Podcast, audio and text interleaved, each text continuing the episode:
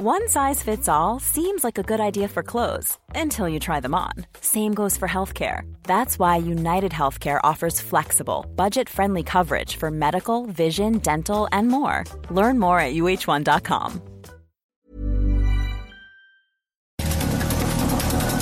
Estas son las breves del coronavirus, la información más relevante sobre el COVID-19 por el Heraldo de México.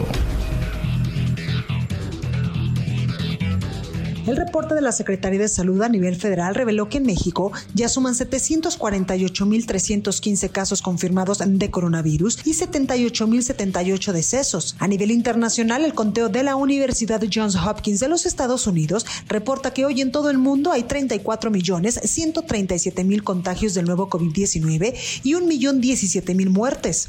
Sin miedo pero con mascarillas, los chinos han vuelto a viajar en masa y el mejor pretexto para hacerlo son las vacaciones por el Festival del Medio Otoño, que se conmemora este mes de octubre y corresponde a una de las dos vacaciones largas que acostumbran hacer.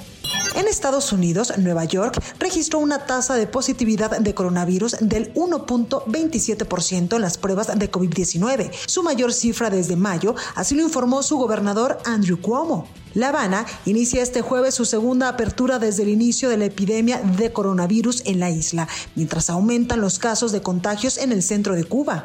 De acuerdo con un estudio de la Universidad del Sur de California, más de un tercio de 33 pacientes que se recuperaron de COVID-19 presentó muerte tisular que dejó daños crónicos en los pulmones. Para más información sobre el coronavirus, visita nuestra página web www.heraldodemexico.com.mx y consulta el micrositio con la cobertura especial.